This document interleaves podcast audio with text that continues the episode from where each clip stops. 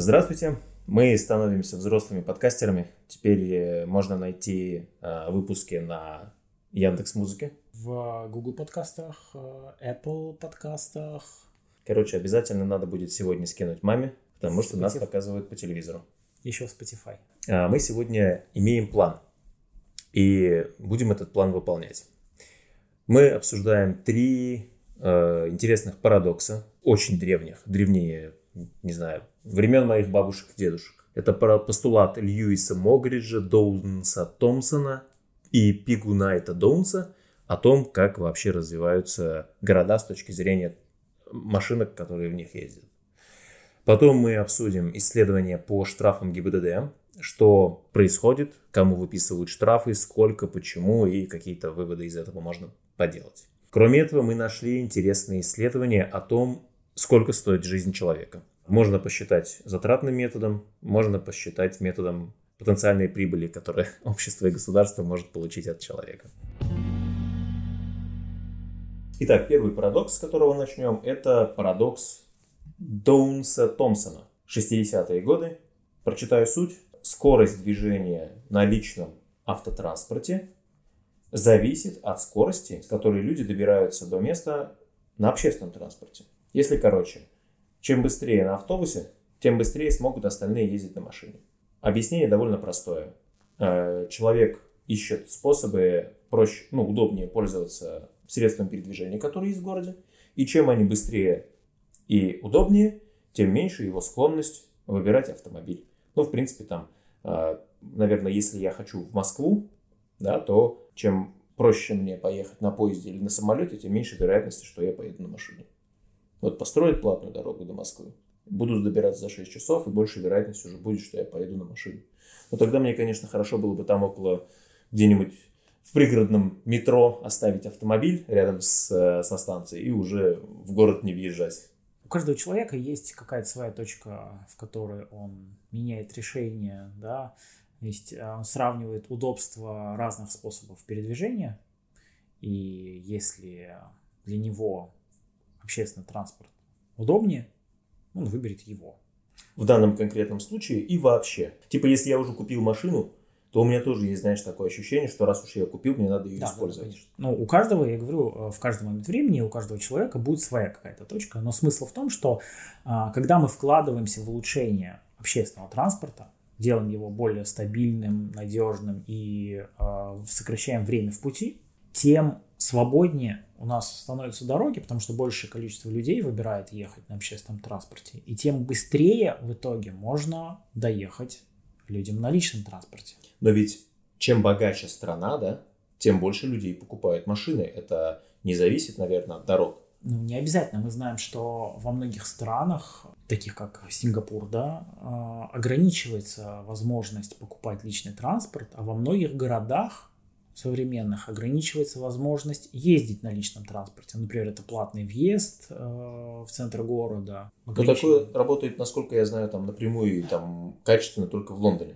То есть в Париже, в центр города, можно въехать на автомобиле. Там прямо вокруг э, триумфальной арки трех или четырехполосное кольцо или что-то такое. Ну и Сингапур тоже это как бы такой пример, когда люди просто живут друг у друга на головах. И там действительно э, иногда квартиры размером с гараж, наш обычный гараж, да, который Что нам здесь важно донести? Что если вы водитель, и вы хотите быстрее добираться и меньше там, тратить времени на дорогу, меньше стоять в пробках, то вы, как никто другой, должны быть всеми руками и ногами за развитие общественного транспорта, потому что это вы в первую очередь выгодополучатель этого. А может быть, лучше голосовать за то, чтобы дороги расширяли? Ну, то есть, а, на что? Здесь же всегда вопрос, на что тратить деньги, раз, да? Первое, э, э, а второй вопрос, это, а как нам устроить город? Даже, даже, даже если у нас есть деньги.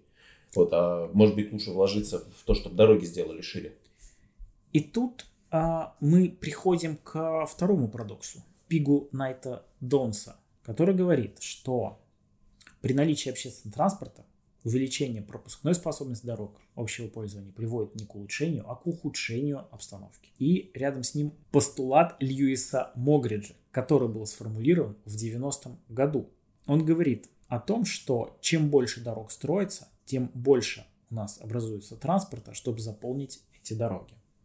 Как газ, который заполняет все вокруг? Да, то есть, когда вы вкладываете больше денег в строительство дорог, вы тем самым количество пробок не уменьшите, а вероятно только увеличите. Чем больше конфет на столе, тем больше ты их съешь. С чем это связано, да? Новые дороги порождают спровоцированный спрос. Мгм. То есть часть людей, которая пользовалась общественным транспортом, или а, просто сидели дома и ходили, например, в ближайший магазин, а тут подумали, ну, я же вот купил машину, а теперь у нас есть такая замечательная дорога, почему бы не съездить в другой конец города, в другой магазин подальше. И начинают больше пользоваться личным транспортом. Либо еще один пример, особенно в крупных, жители крупных городов, наверное, знакомы с ним. Когда у тебя был какой-то магазин где-то недалеко через дорогу, и ты к нему спокойно ходил 5 минут пешком, а тут из твоей дороги сделали магистраль, И которая ты за пять минут не доберешься. отрезала тебя, да, и тебе нужно идти 500 метров в одну сторону, потом какой-нибудь подземный переход, потом еще 500 метров, и это становится очень неудобно, некомфортно, и ты выбираешь поехать на машине, хотя у тебя вроде бы вот он через дорогу. Это тоже пример спровоцированного спроса. Так вот, большое количество людей начинает пользоваться личным транспортом, которые до этого бы не пользовались, и это в том числе уменьшает спрос на общественный транспорт. А Если меньше людей пользуются общественным транспортом, то становится меньше маршрутов, меньше регулярность. Это ведет к тому, что еще часть людей не могут пользоваться общественным транспортом, потому что он перестает удовлетворять их запросам, да, и тоже становятся вынуждены пользоваться личным транспортом. Итого у нас еще больше увеличивается количество водителей на дороге, удельное количество автомобилей на дороге становится больше, чем было до строительства новых дорог или до расширения. Короче, делаешь шире дороги, магазины становятся из-за этого дальше, машин больше, и в итоге добираешься, получается, медленнее. И Я тут смотрю, что просто это а, речь не только про именно пробки, да, то есть что такое ухудшение дорожной обстановки? Это уменьшение средней скорости движения. Здесь написано, что эмпирические исследования, то есть те, которые а, проводятся на практике, показывают, что государства увеличивают пропускную способность дороги, а, но не могут уменьшить время в пути. Время в пути все равно остается таким же, и, соответственно, ну, ничего фактически не меняется. Я подозреваю, что этот парадокс, он, конечно, не работает всегда. Да? То есть, как это может работать? Если у тебя совсем нет дорог или все очень плохо с дорогами, то улучшение дорожной сети, оно, скорее всего, влияет положительно. Ну, то есть, конечно, это не, это не значит, что дороги не нужно строить вообще. Да. А, но с определенного момента, когда количество дорог становится больше, чем мест, куда ехать, то есть мы смотрим на фотографии, например, современных жилых комплексов, которые а, строятся по старым лекалам, и там видно, что а, площадь дорог, причем, в общем-то, большую часть времени пустых, да, она больше, чем площадь всего остального вообще. Особенно это касается а, каких-то коттеджных поселков, где дороги реально занимают просто в процентном соотношении гигантское количество мест. Второй момент, а, связанный с а, ну, пр- продолжением этой идеи, в том, что люди смотрят на эту дорожную обстановку в вакууме. Если бы количество жителей не менялось, количество автомобилей не менялось, и а, люди ездили бы туда же, куда ездят, то тогда, конечно, вот в этом вот сферическом городе в вакууме увеличение пропускной способности дорог и улучшение дорожной сети, оно всегда приводило бы к тому, что люди начинают ездить быстрее. Там отрегулировал светофоры, добавил дорог и все остальное. Но в реальной жизни есть количество людей, которые а, сегодня решили не выходить из дома, не ехать, да, поехать на общественном транспорте, пройтись пешком, отложить на выходные, когда там дороги пустые или что-то такое. Это то, что очень быстро может менять количество машин в любой день, потому что понятно, что большинство машин вообще в, в каждый момент времени стоит. То есть вот если мы возьмем там любой час в городе, 90% машин в этот час От- стояло. От 95 до 99. Вообще, вообще стояло. И, соответственно, очень легко по каким-то причинам увеличить количество машин там или уменьшить э, именно на дорогах в данный момент. Потому что пробки это всегда про количество машин на дорогах. И в долгую тоже есть эффект, что люди покупают машины, если пользоваться ими удобнее, чем другими видами транспорта. И некоторые, может быть, и не покупали но они вынуждены, потому что без своего автомобиля ты не можешь нормально передвигаться по городу, ты всегда грязный, тебя всегда обливают, э, твои дорожки чистят в последний момент и все остальное. То есть, если город устроен так, то да, машин станет еще больше, придется еще сильнее улучшать э, именно дорожный транспорт. То есть, сеть станет еще больше, такой самоподдерживающийся цикл получается. Все так. Ага. Еще пример. Это строительство дорог из центра города вовне. Каждый город сталкивается с тем, что в определенный момент э, ну, становится достаточное количество людей, которые ежедневно ездят в город. И обратно. И обратно. И многие города идут по пути а, не создания удобного, качественного общественного транспорта, а по банальному пути, а мы построим сейчас широкие дороги, чтобы людям было комфортно, удобно ездить. К чему это приводит? Начинают строить дорогу. Тут же застройщики, видя, что э, строятся дороги, начинают строить новые жилые кварталы в направлении этого выезда.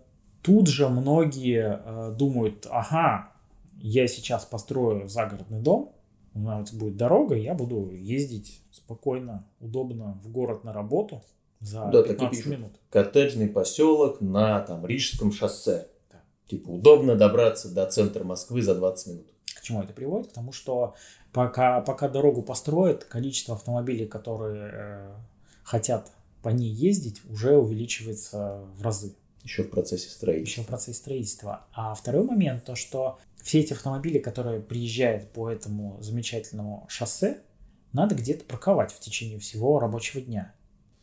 А места физически нет. Если места какие-то появляются, их выделяет под парковки, то у нас падает плотность застройки в центре, да, вокруг этих э, рабочих мест пространство становится менее комфортным, а, менее живым. менее живым, его сложнее и дороже поддерживать, всю эту инфраструктуру. Ну да, парковки надо чистить. Не только у тебя появляется больше удаленность от э, точек притяжения, да, то есть чтобы построить парковку, ты в этом месте не построишь и не используешь под что-то другое это место. Ну да. Вот. Там не будет кафе, стоматологии, магазина, офиса и чего-то еще. Там будет парковка, да. Соответственно, тебе надо куда-то дальше идти. Больше места. И опять-таки это появляется дополнительный спрос на передвижение. И это все ведет к тому, что общая транспортная ситуация ухудшается. То есть строить широкие скоростные шоссе в центр города – это не очень хорошая идея. Еще она ведет к тому, что появляется транзитный трафик через центр города. То есть там, где мы хотим спокойные, комфортные улицы, да, возможность гулять в центре, э, чувствовать себя. Вместо этого мы получаем трафик, который... Трафик, шум, очень много шума. Из одного конца города ездит другой через центр, потому что вылетные магистрали у нас там типа отличные. Тут последний постулат, он чисто ну, в итоге-то про деньги, да, то есть чем больше дорог строится, тем больше образуется транспорта, чтобы заполнить эти дороги. И как следствие, значит, Могрич в первую очередь, пришел к выводу, что деньги, инвестируемые в Британии в строительство дорог, не приводят к увеличению скорости движения. Более того, они приводят к снижению средневзвешенной скорости передвижения по всей системе, включая и дороги, и общественный транспорт, потому что мы, конечно, опять же, в сферическом городе в вакууме можем предположить, что общественный транспорт не пересекается с обычными дорогами и ездит сам по себе. Но в реальной жизни огромная часть общественного транспорта ездит по тем же самым дорогам и стоит в тех же самых пробках. Короче, если вот попытаться все три парадокса вместе собрать, то первый – это про то, что чем быстрее люди едут на общественном транспорте, тем быстрее люди едут на личном транспорте. Второй – это про а, то, что увеличение пропускной способности дорог приводит к ухудшению дорожной обстановки. То есть увеличивать надо не пропускную способность дорог, сколько они могут пропустить автомобилей, а провозную способность дорог. Сколько они могут провести людей на ноги. Не сколько металла мы можем перевести, а сколько людей мы можем доставить до их э, точек притяжения, да, куда им нужно. Третий постулат, он, соответственно, выводит все это в деньги. Инвестиции в строительство дорог неэффективны. Я как гражданин не хочу, чтобы деньги э, государства тратились неэффективно. Я хочу, чтобы они тратились эффективно. Окей. То есть к, к инвестициям в дороги надо подходить разумно. И не просто строить бездумно больше и больше дорог. Ну, строить дороги это выгодно с точки зрения того, кто строит, или того, да, того, кто предлагает это. Подозреваю, что здесь а, всегда есть а, лоббисты, да, которые будут а, в том числе участвовать и в обсуждениях, и подогревать, например, такие ветки комментов, которые говорят про то, что там ездить невозможно, нужно строить новые дороги и прочее. И там, если бы я был нормальным бизнесменом, который продвигает э, и который строит дороги, я бы точно вкладывался в пиар. Мысли о том, что надо больше дорог, надо делать их шире и все остальное, просто потому что это часть моего бизнеса. Пиарить положительный эффект от моей работы, да, то есть от, от того, чтобы меня заказывали. Ну, плевать на дальние последствия. Да, но мы как с одной стороны, налогоплательщики, а с другой стороны, пользователи этой инфраструктуры должны требовать э, разумного подхода к расходованию этих самых налогов, да, и к созданию инфраструктуры, которым нам пользоваться. И должны требовать доказательного подхода. Вы докажите, что это работает, да? Да, а где моделирование? Разумный подход – это когда сделали моделирование, оценили изменения, показали это на суд общественности – провели какие-то слушания, да, общественность сказала, а вы учли, что вот там еще э, будет увеличиваться население, там еще какие-то факторы, они сказали бы, да, вот наши данные, вот мы все посчитали, вот почему здесь нужно построить такую дорогу, а здесь не нужно. Это, наверное, несколько а... затягивает процесс. Ну, конечно, но а, лучше затянуть процесс и не потратить лишние миллиарды, а сделать а, комфортную среду иногда лучше э, не делать, чем делать плохо. Да. А, хорошо. Чтобы, чтобы не пришлось, как а, во многих европейских э, городах, убирать или делать из хайвеев и развязок какие-то парки, или закрывать передвижение, или снова разбирать и возвращать город людям. Это, наверное, кстати, как раз про вот кривую, про которую я говорил, что когда все плохо, а, ты вкладываешься в улучшение дорожно-транспортной сети, и все становится лучше. А вот с определенного момента эффективность инвестиций падает. Ну, это как, не знаю, когда ты голодный, ты начинаешь кушать больше еды, ты становишься сильнее, хитрее, умнее, там, здоровее. Но с определенного момента надо как бы уже приходится сдерживать себя, немножечко Э, садиться на диету, потому что каждый следующий съеденный там кусок мяса или пирожок, он уже не для здоровья, он уже приводит к негативным последствиям. Окей. Ну что, пойдем дальше? Есть сервисы для оплаты штрафа ГИБДД, у них есть э, аналитика, и эту аналитику разные сайты используют и компании для того, чтобы писать свои статьи. И вот здесь статья на VC.ru от производителей видеорегистраторов, что сразу же немножечко ангажирует э, комменты и ангажирует саму статью, понятно, да, потому что видеорегистратор э, это штука, которая нужна для того, чтобы избегать штрафов. Здесь имеется в виду видеорегистраторы, которые э, подсказывают, где камеры. И, соответственно, автор статьи хочет немножечко нагнетать страху перед камерами. Итак, что тебе здесь показалось на интересным? На что я обратил внимание? Первый момент. В 2021 году хотя бы раз штрафы получали почти 96% автомобилистов. Это довольно много. Это очень много. И предполагаю, что 4% не получали штрафы, вероятно, даже не потому, что они всегда соблюдают правила, а большая часть из них просто и не выезжала ни разу. Или, может быть, ездила только там, где нету ни гаишников, ни камер, да? Либо очень мало выезжала. О чем это нам говорит? О том, что наши дороги, вообще вся наша дорожная сеть. Не-не, подожди. Это говорит о том, что у нас плохой менталитет и все люди нарушают. Очевидно. Нет. По мнению автора статьи, это говорит о том, что ГИБДД пытается состричь с нас как можно больше денег. Ну вот, то есть два мнения, и ты еще что-то хотел сказать. Но я э, на это смотрю по-другому. Э, мне кажется, что наши дороги не приспособлены для удобного и безопасного вождения. Безопасного в том смысле, что любое нарушение правил дорожного движения, оно потому и нарушение, что предполагает опасность. Нам не позволяют нарушать, чтобы мы не создавали опасности и аварийных ситуаций. Э, скорее получается, что дороги стимулируют нарушать.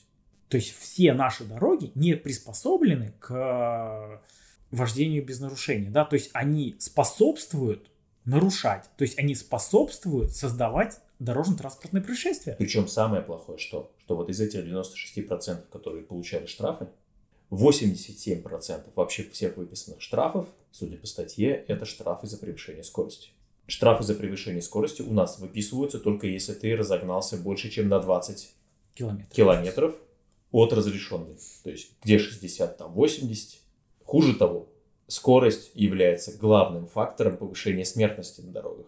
То есть, если мы эти четыре факта сложим вместе, то вообще складывается ужасная картина, что дороги в итоге напрямую практически, то есть, когда э, какие-то факторы связаны по 90%, это означает, что связь прямая. Не в смысле там увеличивает вероятность, вот это, нет, просто практически типа А значит Б.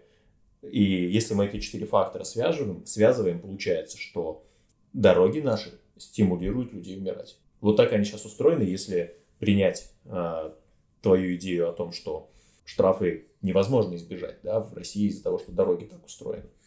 Я здесь смотрю с точки зрения юзабилити, с точки зрения дизайна систем. Когда мы создаем что-то, какой-то продукт, неважно что это, что-то, чем будут пользоваться люди, мы должны думать о том, как им будут пользоваться.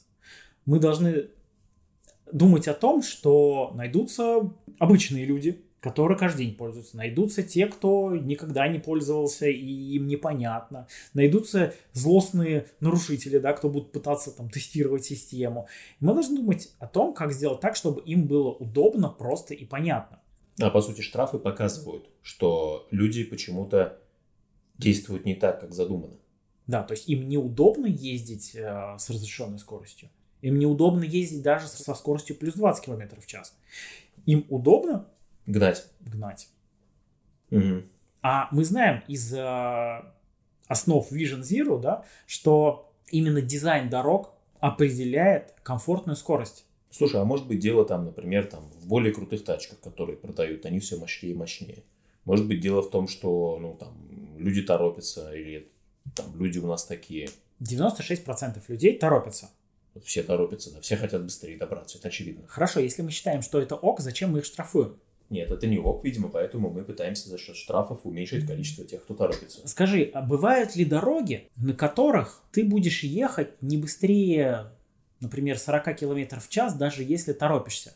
Ну, грунтовки. А еще? ну, если дорога там, не знаю, постоянно поворачивает, то есть я там редко могу разогнаться до такой скорости где-нибудь в, в деревне, например. Потому что там, ну, сеть улиц так построена, что прямых дорог просто нет постоянно поворачиваешь налево-направо. А, я так не могу разогнаться где-нибудь на подземной парковке и вообще на парковке, потому что как бы узко, машины рядом. Я так не могу разогнаться там, в жилых комплексах, где я езжу, потому что, опять же, там э, справа припаркованы машины, слева припаркованы машины, да, то есть... Э, Ты боишься задеть чужую машину. Плюс постоянно, опять же, эта дорога меняет направление, повороты, перекрестки, то есть я там не могу разогнаться. Вот и вопрос. Технически можно сделать дорогу, на которой даже торопящийся водитель не будет комфортно превышать. Но тогда, я, получается, мы сделаем так, что люди будут медленнее добираться. И это вопрос, что для нас важнее? Жизнь людей, которые умирают из-за превышения скорости. А раз мы штрафуем, мы говорим, что нам важно, чтобы дороги оставались безопасными. Либо время, с которым э, люди будут добираться. И тут еще вопрос второй. Почему мы считаем, что увеличение средней скорости снижает э, время добирания с точки А в точку Б? Это про ту историю, что чем быстрее едет автомобиль, тем больше ему нужно оставить место спереди, сзади, да? А, Или- не, нет, не- не- не это- только. это- это не В только. советских учебниках еще в 50-х или 60-х годах были расчеты, показывающие, что когда у нас есть а, улично-дорожная сеть, там есть светофоры, перекрестки, Другие машины. другие машины. А А, да-да-да, все понял. Это про то, что поток машин в целом идет быстрее, если он едет медленнее.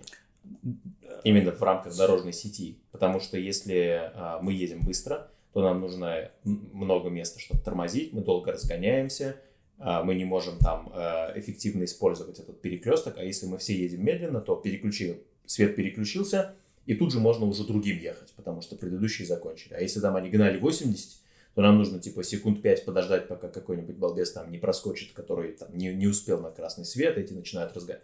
Все понятно. Да, и там есть еще такой момент, что даже если ты после каждого светофора разгоняешься, например, там, до 90 км в час, да, то из-за того, что ты вот разгоняешься, тормозишь, разгоняешься, тормозишь, у тебя средняя скорость все равно будет ну, 40 км в час. То есть, Но у меня машина показывает, с какой скоростью я средний езжу, это меня цифра всегда бесит. Потому что там еду я в Казани, э, казалось бы, везде там можно подразогнаться 80, но средняя скорость не, превыш- не повышается выше 39. Я поставил эксперимент, я стал ездить не выше 8, не выше 60. Ну, прям вот все 60, и все, у меня же там этот круиз-контроль ограничивающий и все такое, можно без проблем это все устроить, лимит, лимит скорости поставил. В итоге с 37 у меня средняя скорость на стандартных моих поездках с 39 упала до 37. Ну, то есть это типа в рамках погрешности. ну да, то есть разницы фактической нет. Но если все едут медленнее, то есть не делают резких ра- разгонов, резких торможений, то общая пропускная способность дорожной сети увеличивается. Есть э, расчеты, там, в зависимости от конфигурации улиц, какая оптимальная скорость. Так вот, окажется часто, что там ограничение 50 бывает за глаза для того, чтобы люди приезжали с той же, за то же время до своих точек назначения, но в итоге у нас пробок было меньше, и люди э, комфортно добирались. При Я этом... вспомнил, вспомнил. На трассах, получается, надо стараться повысить скорость, потому что надо действительно, чтобы человек там из Казани до Челнов добрался как можно скорее. И там нету, там условно э, максимальная скорость почти равно средняя. Да? А в городе, где постоянно надо останавливаться, разгоняться, тормозить, поворачивать и все остальное, типа э, снижение максимальной скорости автомобиля с там, 60 до 50 увеличивает среднюю скорость. Именно за счет того, что э, все начинают двигаться более согласованно и более безопасно. Да, все так. Для загородных трасс нужно понимать, что у каждой дороги при ее проектировании есть расчетная максимальная скорость. И когда дорога проектируется под расчетную скорость 90 км в час, а на ней едут 130 км в час, даже если водителю кажется, что это безопасно, но радиусы поворотов, а, расчетная ширина и другие характеристики создают опасную ситуацию. Да я как горнолыжник знаю, да, что каждая, любая скорость кажется тебе безопасной, пока ты не врежешься или не зацепишься контом. Да. Потом сразу как-то ощущение безопасности скорости, оно пропадает. Собственно, я детей Да. вот регулярно, когда учу своих и чужих, там так и выходит, что ребенок едет все быстрее, быстрее, быстрее, потом у него какое-то падение достаточно серьезное, и у него резко снижается ощущение той скорости, которую он считает безопасной. И многие наши водители также ездят. Но фишка в том, что в аварию смертельную нельзя попасть несколько раз. И даже не смертельную попадают довольно редко. Там, А. по-моему, выходило, что в среднем а, серьезная авария с человеком случается раз в миллион километров. При этом активный автовладелец, он в год проезжает 30 тысяч километров. То есть, ну, то есть, как я. То есть, ему до его средней серьезной аварии типа 30 лет. Да, да, да. То есть получается, что вероятность того, что конкретно вот этот водитель попадет в смертельную аварию или кого-то собьет насмерть, она небольшая, и поэтому человек чувствует себя И уверенно. можно ездить почти как угодно. Но если мы берем всех водителей, Которых 45 миллионов в России. в итоге у нас каждый день умирает по 40, 30, 50 человек на дорогах. Окей, и давай как раз тогда к третьему вопросу перейдем про то, сколько стоит жизнь человека. Мы, в принципе, хотим же по нашим подкастам укладываться примерно в час, чтобы можно было на двойной скорости послушать это за полчаса, как я делаю. За время небольшой пробежки. Полчаса – это отличная пробежка, Э, рекомендую. В общем, статья на Тинькофф Journal. Мне чем дальше я читаю статьи на Тинькофф Journal, тем больше они нравятся. Я начинаю рекомендовать э, во многих вопросах, когда человек гуглит, сначала погуглить на Тинькофф журнале, и если там нет информации по нужному тебе вопросу, уже гуглить в, в целом в интернете. Довольно большая статья исследования, да, то есть здесь расчет. А, сколько стоит жизнь человека? Первое – это статистический сборник индикаторы образования, а, некий затратный метод а, к стоимости жизни среднестатистического россиянина. Типа, сколько государство тратит на человека в течение жизни. В чем минус той методики, которая здесь описана? В том, что считается только расходы на образование. Что, конечно, вообще очень маленькая часть да, тех расходов, которые государство несет на человека. Там же даже человеку, родившемуся, нужно там и роддом, да, и медицинское обеспечение, и даже ему нужна дополнительная комната, наверное, в доме, где живут родители, и родители на, на, на это потратят денег, там будут налоги и все остальное, то есть еще работа по учету, документы. Полиция, которая... ГИБДД, который... Дороги, которые нужно построить для родителей, которые будут возить этого ребенка на автомобиле не знаю, там дороги, которые нужно будет построить для того, чтобы привезли детские кресла, в которых будет ездить ребенок и так далее. Короче, затратный метод – это посчитать, сколько на каждого человека потрачено денег. Здесь калькулятор, то есть вот там сколько лет ты провел в детском саду. Давай на тебя посчитаем. 4, 4 5, 6. Да, где-то. Ага. В школе. 10 лет. А, ну тут, видишь, отдельно есть СУЗ, то есть СУЗ мы тогда убираем, ты не учился в среднем. Нет. Ты в школе провел 10 лет. Да. Не 11? Нет, 10. Четвертого класса у тебя не было. Да. Ты еще из тех счастливчиков, которые учились мало. Да. Ну, как и я. Окей, и в ВУЗе? А в ВУЗе я был 4 года. А почему так мало? Я 6. Я бросил учебу. Государство Никому вложило... не рекомендую. Государство вложило в тебя 3 миллиона рублей. Только в образование твое. Это... Это по текущим расценкам. Много или мало? Немного. Немного, я бы сказал. Но ты дороже, чем автомобиль. Ну, такой нормальные автомобили. Чем... Отечественные автомобили какой? Ну, в принципе, за 3 миллиона можно больше, ну, большинство автомобилей в количестве купить. Я думаю, большинство автомобилей, продающихся на рынке, дешевле 3 миллионов рублей. Сказал, там 90% ими точно там дешевле новых даже, не говоря уж о поддержанных. Ну, короче, это затратный метод, и спойлер, он самый дешевый, ну, даже если вот посчитать только с точки зрения образования. Повторюсь, по-моему, эту цифру можно смело умножать раза в три, потому что, э, как мы знаем, например, из э, зарубежной практики, да, где люди платят сами часто и за образование, и за медицину, медицина стоит вот совсем не дешевле, чем образование. Особенно для мелких, у которых много медицинского всякого требуется, и старших, у которых уже много требуется. Правда, в России работа э, медиков и работа, скажем, воспитателей, учителей сильно недооценена. То есть это можно еще увидеть. Дешевле. А сколько может стоить человек, если посчитать количество денег, которые он может заработать за его жизнь? Ну, то есть зарплату. Речь про среднестатистического россиянина. Ты готов сказать, сколько у тебя заработная плата? Давай, ты сеньор-разработчик. Нет, я не смогу, наверное, сказать. Сеньор-разработчик получает там 200 тысяч. Давай. А, плохой сеньор-разработчик в компании, где не любит платить зарплату, а разработчик не любит э, просить повышения, получает 150 тысяч. Сеньор-разработчик 1С. Ты стоишь 90 миллионов. То есть, как это считается? Здесь а, берется заработная плата и умножается на... На сколько это? Короче, здесь, да, считается, что 50 лет, а, исходя из того, что в среднем у нас люди живут 70 лет, а, спойлер, мы проговорим, поговорим на это, про это немножечко в конце, да? Да, тут даже не учитывается, получается, расходы человека, то есть просто условно зарплата человека за 50 лет. Мне Слушай, кажется, надо смотреть на среднестатистического россиянина. Это раз. А во-вторых, наверное, у тебя тоже зарплата в начале жизни поменьше да. карьеры. И в конце карьеры у нас эйджизм, наверное, все-таки есть. Если ты там будешь хотеть меньше работать, опять станет поменьше. Да, средняя, средняя статистическая медианная зарплата у нас это 25 тысяч, правильно же? 32 тысячи. Яндекс же сразу отвечает.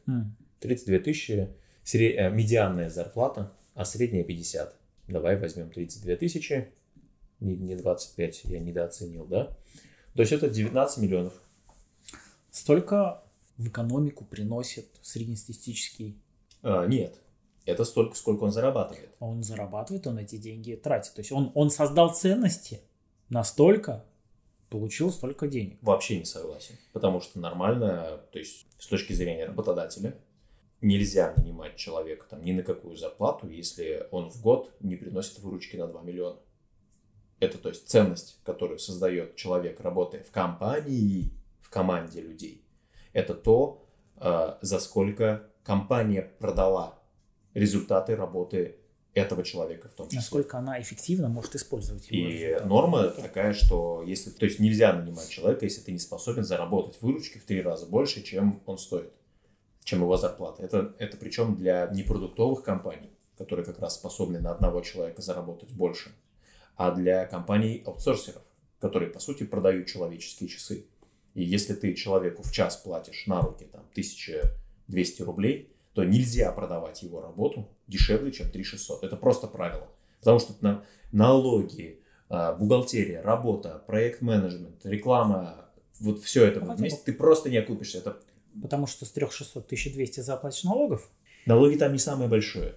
Ну, то есть, э, есть огромные, то есть, аутсорсинговые компании всегда проводят кучу работы бесплатно заранее, да, там, оценка деятельности. У этого менеджера, которого час, час работает и продал, там, сотрудник, есть менеджер, ну, есть бухгалтер, есть ты. Кажется, мы немножко не о том. Да. А, давай с, с другой стороны, что он эти деньги обратно принесет в экономику. Он есть, ну, да, все, все заработанные деньги он еще и куда-то потратит. То есть здесь, короче, мультипликативные эффекты в полный рост.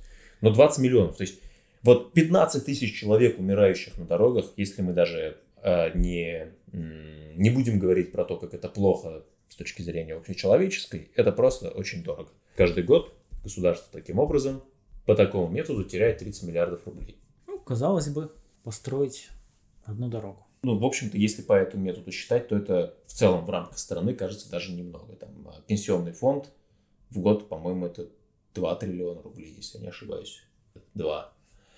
А теперь метод как раз по тому, сколько человек производит за свою жизнь товаров и услуг. Я предложил метод так, микрометод, да, который на уровне предприятия позволяет понять, то есть ту цифру надо умножить на 3.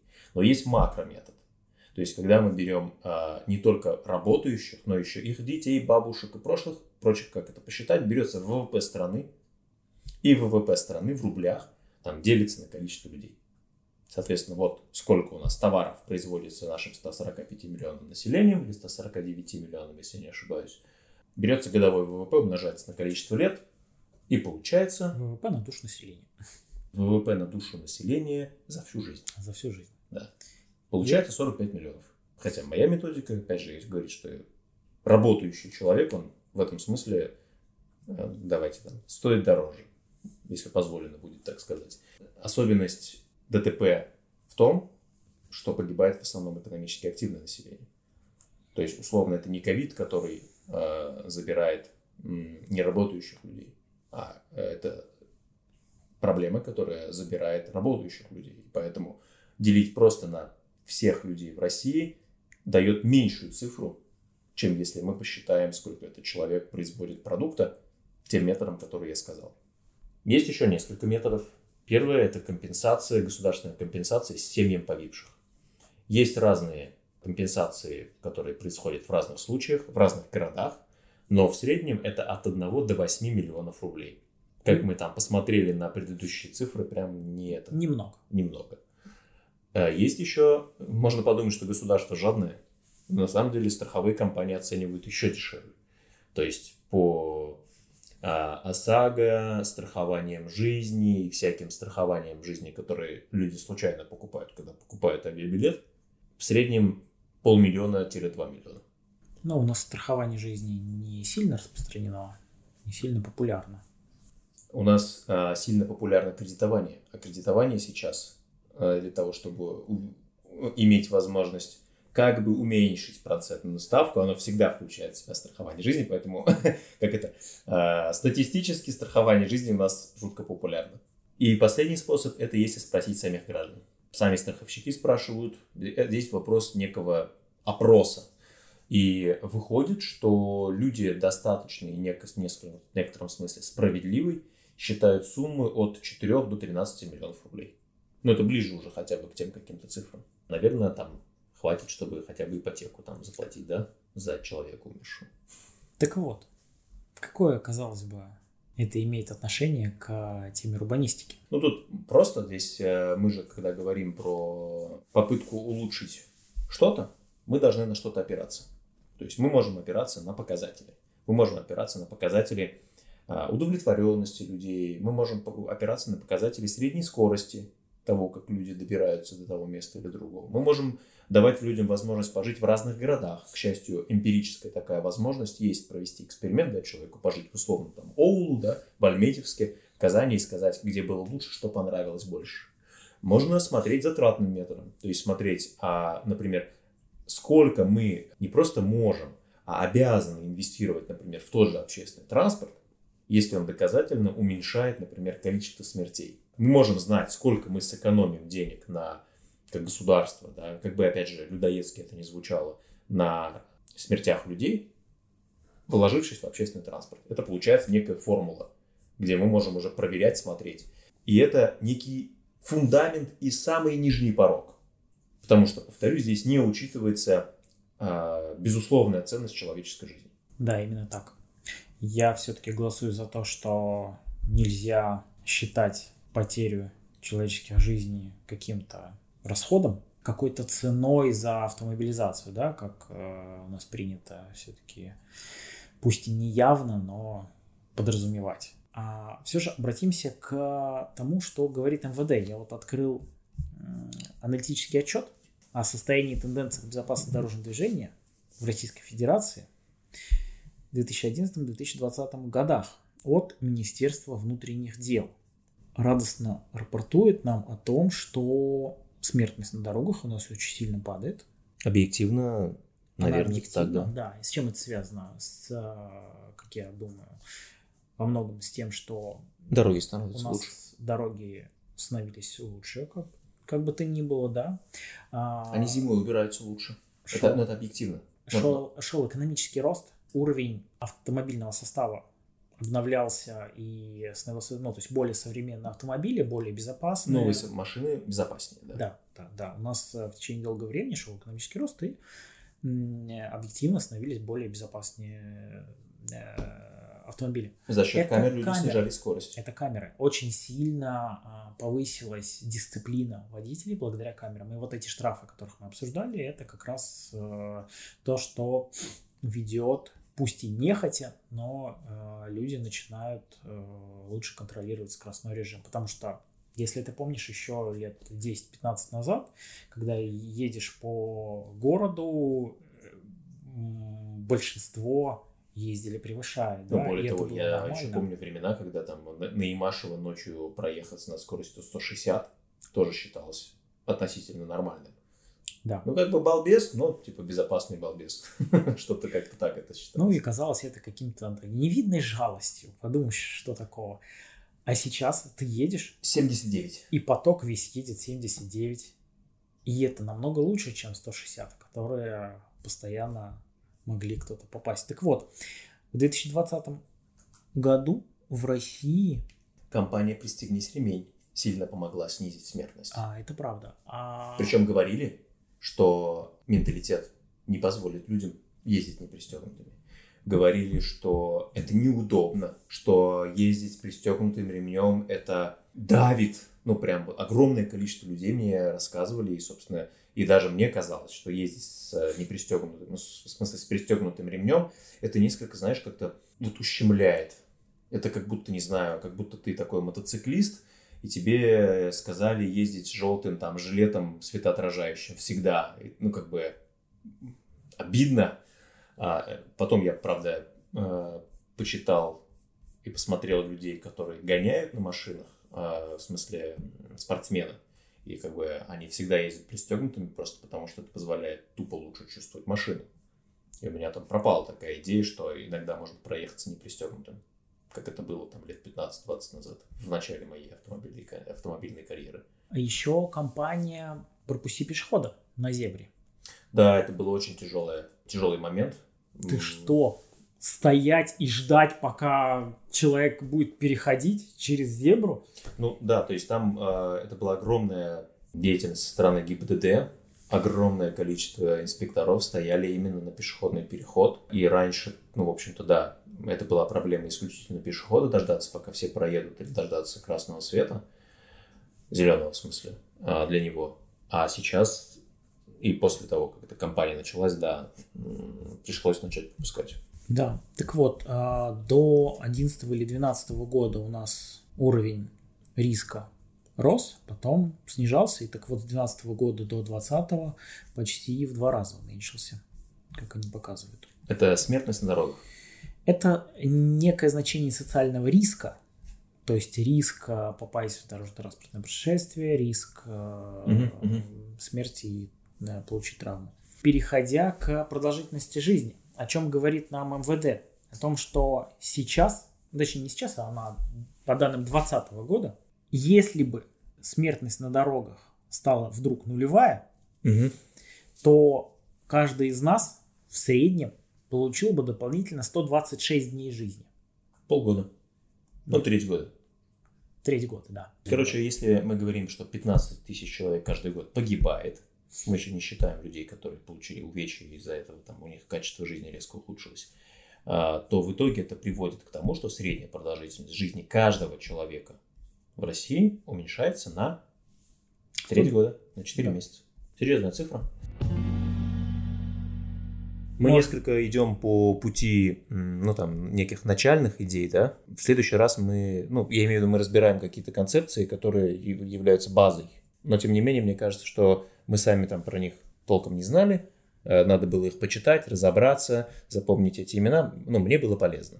В следующий раз собираемся разобрать э, большой отчет ГИБДД по состоянию и тенденциям безопасности дорожного движения в Российской Федерации с 2011 по 2020 год. То есть он несколько не новый, уже три года, да? Но в нем очень много текста, графиков и прочего. Мы его заранее почитаем, а на следующем выпуске обсудим такой план. Большое спасибо. Ладно, если вам было интересно, ставьте пальчик вверх, как говорится. Да, мы уже есть на Apple подкастах, на Яндекс Музыке, на Spotify. Все так. Пока... И в специальном телеграм-канале, который называется «Мамкины урбанисты». А, если хотите следить за всем, что мы делаем, подписывайтесь туда. Если хотите слушать на своей платформе, подписывайтесь там. Ставьте лайки, да, чем больше лайков, тем больше про этот канал и эти выпуски узнают другие люди. А еще пишите письма, пишите вопросы, если... Проще всего готовить любой контент, когда есть вопросы или комментарии к тому, что мы делаем.